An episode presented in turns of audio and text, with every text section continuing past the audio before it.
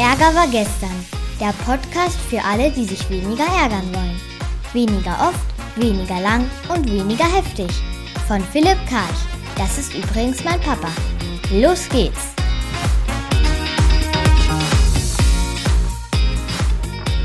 Ja, Im heutigen Podcast geht es um eine Partnerschaft, wo der eine was sehr Eigenwilliges mit der anderen gemacht hat. Und ich lese das gerade mal vor.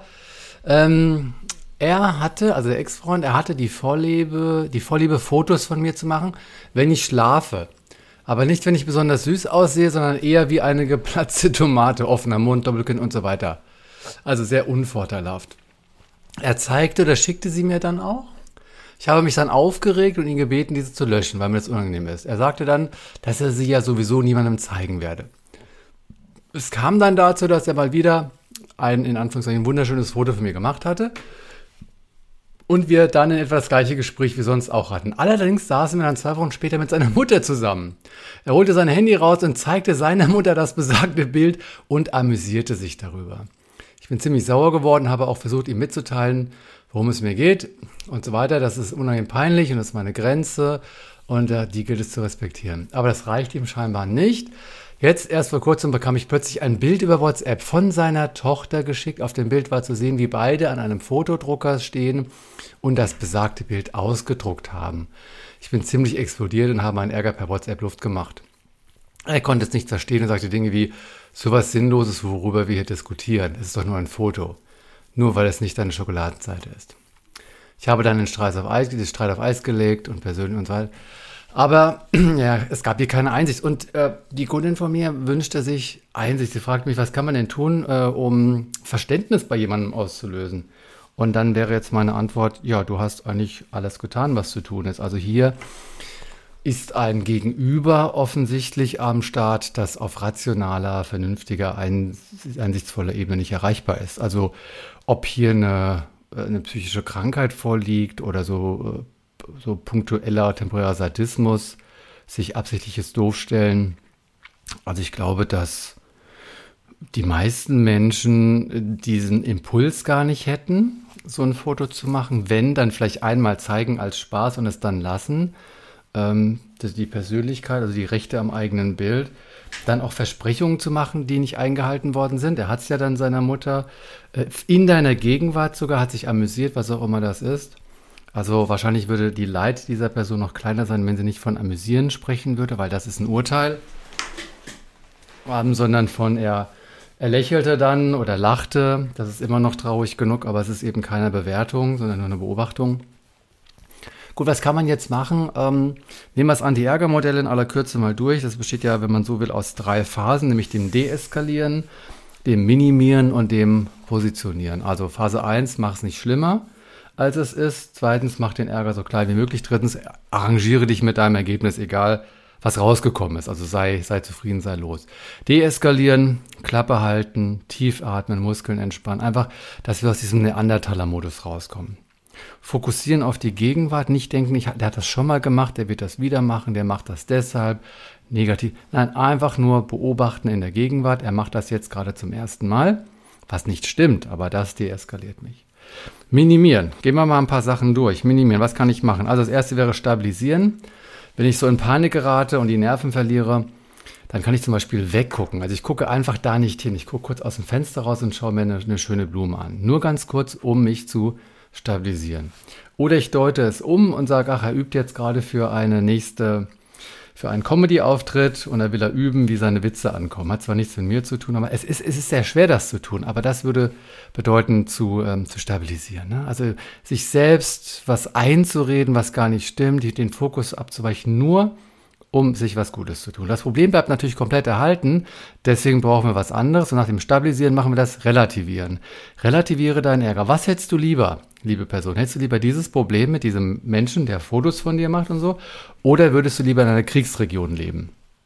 Ich hätte lieber mein Problem. Hättest du lieber dein Problem oder wärst du lieber im Krankenhaus mit ganz vielen Verletzungen und Erkrankungen? Ich hätte lieber mein Problem. Würdest du lieber obdachlos sein oder dieses Problem haben? Ja, auch dieses Relativieren hat eine einschränkende Wirkung, weil wir wissen ja genau, das ist nicht der Fall.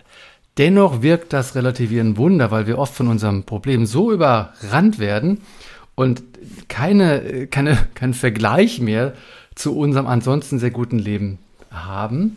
Und genau das bewirkt das Relativieren. Wir stellen es in einen angemessenen Kontext und stellen fest, unser Leben ist ziemlich geil.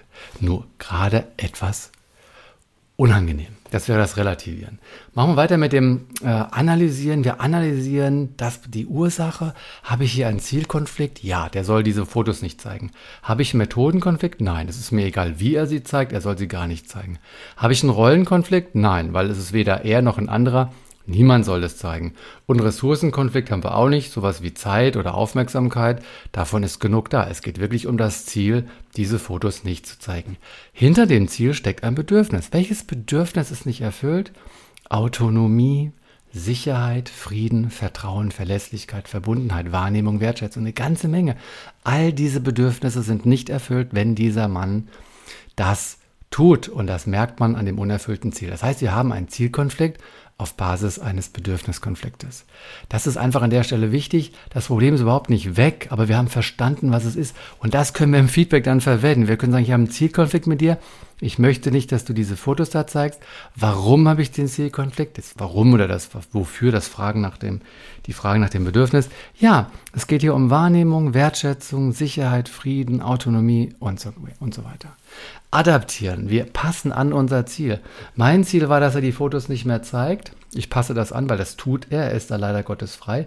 Mein Ziel ist, dass ich es ihm so schwer wie möglich mache, das zu tun oder dabei Spaß zu haben. Und das kann ich, indem ich Feedback gebe. Also ich passe mein Ziel an. Das, was ich nicht erreichen kann, kann nicht mein Ziel sein, sonst leide ich ja. Ich habe gerade meiner Tochter nochmal den Unterschied zwischen Problem und Schwierigkeit erläutert. Es gibt keine Probleme im Leben, es gibt nur Schwierigkeiten und Lösungen. Ja, also, und das meine ich wirklich so. Ich meine jetzt nicht so, so was Beschönigendes wie es gibt keine Probleme, nur Herausforderungen. Das ist Schwachsinn in meiner Wahrnehmung. Aber wenn ich sage, ich habe ein Problem, dann verweigere ich ja die Einsicht, dass ich nichts ändern kann oder ich ändere es. Also hier ist eine Schwierigkeit, da fehlt mir momentan an Lösung, eine Ressource, dann hole ich mir die und ich mache es. Ich muss, wenn ich vor einem Problem, einem scheinbaren Problem stehe, einfach drauf gucken und sagen, was ist der schwierige Anteil, den ich überkommen kann durch Handlungen und was ist der Anteil, den ich akzeptieren muss? Wenn du rausgehst und es regnet, ist das kein Problem, sondern es regnet. Und die Schwierigkeit ist nicht nass zu werden. Oh, ich werde jetzt nass, dann ist das auch nicht mehr mein Ziel. Mein Ziel ist nicht, nicht nass zu werden, sondern mein Ziel ist, möglichst wenig nass zu werden. Und wenn ich einen Schirm habe, dann tue ich den über mein Gesicht und nicht über meinen rechten Ellbogen, weil mein Gesicht soll trockener bleiben als mein rechter Ellbogen. Das heißt, mein Ziel, meine Lösung ist, Gesicht zu halten und dass der ganze andere Körper nass wird, ist nicht mehr also trocken bleibt, ist nicht mehr ein Ziel von mir, weil ich kann es ja nicht erreichen. Also wir leben in einem Leben ohne Probleme. Das wäre jetzt adaptieren. Ich könnte auch meine Bedürfnisse adaptieren, also anpassen. Mir ist Verlässlichkeit, Verbindlichkeit, Wahrnehmung, Wertschätzung, das könnte man alles auflösen, weil, weil dieser Mensch hat ja tatsächlich die Wahl. Der kann das ja alles machen. Also ich würde all diese Bedürfnisse auflösen, in diesem Fall bei dieser Person. Und was winkt mir dann? Freiheit und Frieden. Ähm, was wäre hier noch zu tun? Mm. Ja, dann kommen wir weiter zum, äh, zum Empathisieren, jetzt mal reinfühlen, was ist bei diesem Menschen los? Also was verfolgt er da für Ziele?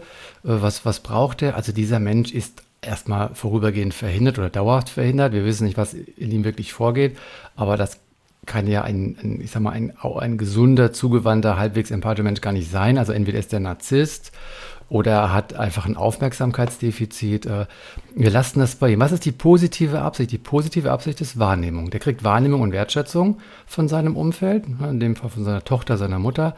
Und wir unterscheiden halt zwischen seiner Tat, was er da tut, und seinem Bedürfnis. Diese Fotos weitergeben, das greifen wir an. Aber Wahrnehmung und Wertschätzung als Bedürfnis, das können wir gut akzeptieren.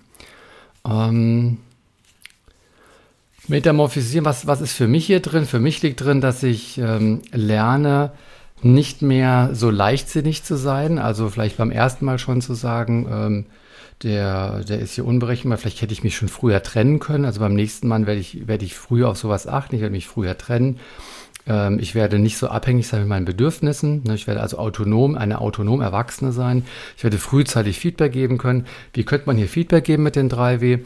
Ich habe wahrgenommen, du hast unvorteilhafte Fotos von mir gemacht, gegen meinen Wunsch. Du hast sie gegen meinen Wunsch, gegen mein Versprechen anderen Leuten gezeigt. Du hast mich sogar teilhaben lassen Also das war fast schon eine Bloßstellungsabsicht.